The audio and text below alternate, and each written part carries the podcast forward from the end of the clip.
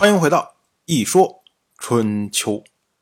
鲁国第十七任国君鲁申进入在位执政第十三年，本年春天，敌人侵入魏国。我们说啊，这几年下来，魏国不停的受到敌人的侵袭。去年的时候呢，诸侯还联合起来帮助魏国修筑都城楚丘的城墙。这样呢都没有挡住敌人的脚步。这个呀，最关键的原因是在魏国自己。魏国自从十几年以前被灭国以后，然后被迫迁徙，国力受到了严重的打击，一直到现在没有恢复过来。所以敌人随便来几个人，魏国就要承受相当大的压力。像这样的事情啊，只能等到说。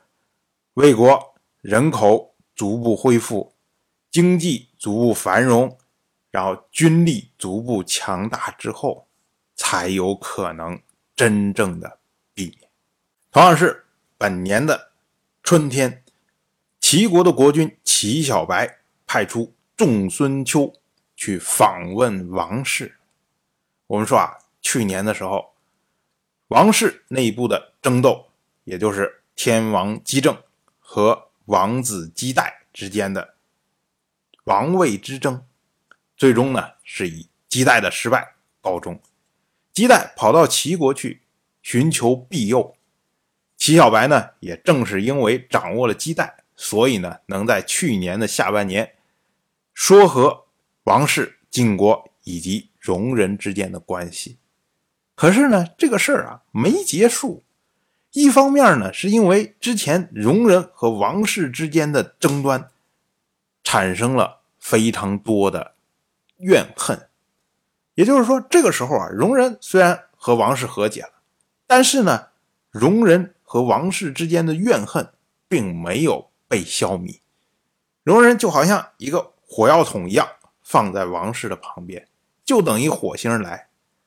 而这个鸡蛋。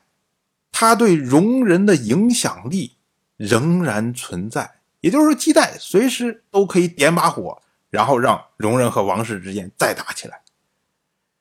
偏偏呢，齐国没有立场来处理姬带，毕竟姬带他是王室的人，齐小白不能因为他来齐国要求庇护，所以呢就把他给关押起来，或者直接杀掉。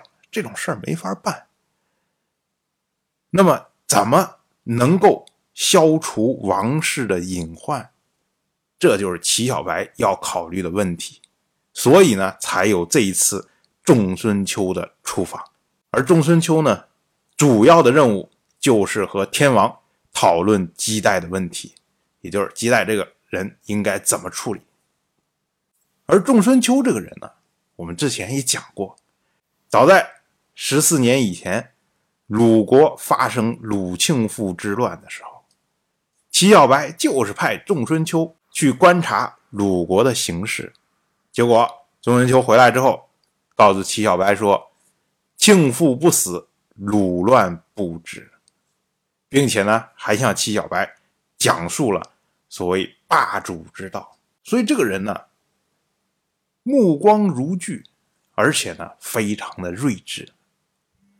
孙春秋到了王室以后，然后跟王室的这些官员、接待的官员以及天王，哎，做了礼节性的这种访问。然后呢，他就不停的在观察天王的一举一动。结果一直到整个访问结束，仲孙秋根本就没有提任何有关姬代的事情。仲孙秋回国之后，然后。就向齐小白复命，他说啊，哎呀，这个时候啊，跟天王讲姬代的问题还不是时候，因为天王余怒未消啊，恐怕至少得给他十年的时间，让他去消气儿。不到十年，天王是不可能召回姬代的。从仲孙秋这一句话，我们就可以看出来，这个人。是多么的善于察言观色，是多么的精于人情世故。我们要说啊，自从姬代投靠齐小白，而齐小白收留姬代的那一刻起，王氏和齐国之间的关系就变得非常的微妙。以王氏的角度上来看，他们就会想：你齐国收留姬代，这是什么意思啊？你为什么不将姬代送回王室来受审？这就出现了两种截然不同的看法。善意的角度上来看呢，就会说：哦，你齐小白扣住了姬代，就是为了不让他四处去兴风作浪。为什么不送到王室呢？是考虑到王室有自己的困难，因为将姬代送回王室，那么姬政就会面临着要不要杀掉姬代的问题。杀掉姬代，姬政就要背上杀死自己弟弟的恶名。可是不杀姬代，那你怎么处置他？所以这个问题对于王室来说其实是很困难的。所以呢，从善意的角度上，就可以认为齐小白所有做的一切事情。都是为了王室的利益。可是，如果你要从恶意的角度上去理解，那么齐小白的这个举动，他掌握了天王这个位置最有利的一个竞争者。那这是什么意思啊？这是要扣着这张王牌，等到不爽姬政的时候，然后打出来对付姬政吗？如果这么着看法成真的话，那么这个问题就非常的严重了。仲孙秋正是因为关注到这个问题，所以呢，他非常的紧张姬政的态度。如果姬政心平气和，哎，觉得姬代这个事情反正过去了，过去了，翻篇了，那么呢，仲孙秋还可以找机会跟姬政私下交谈，达成一定的默契。可是呢，仲孙秋发现姬政余怒未消。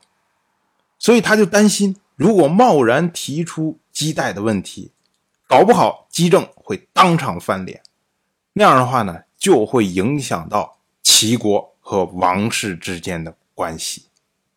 这对于齐国来说，那就得不偿失啊。所以仲孙秋才自始至终没有提姬代的事情。仲孙秋当然做事情滴水不漏，可是齐小白就头疼了。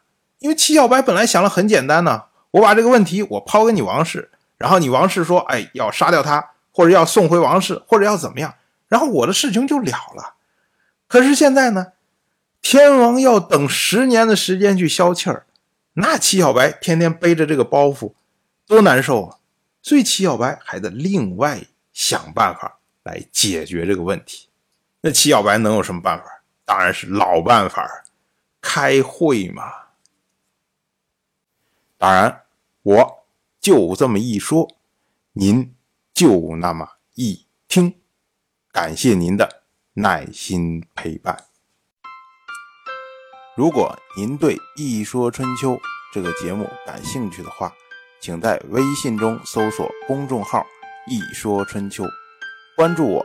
您不仅能得到《一说春秋》文字版的推送，还可以直接和我互动交流。我在那里。等待您的真知灼见。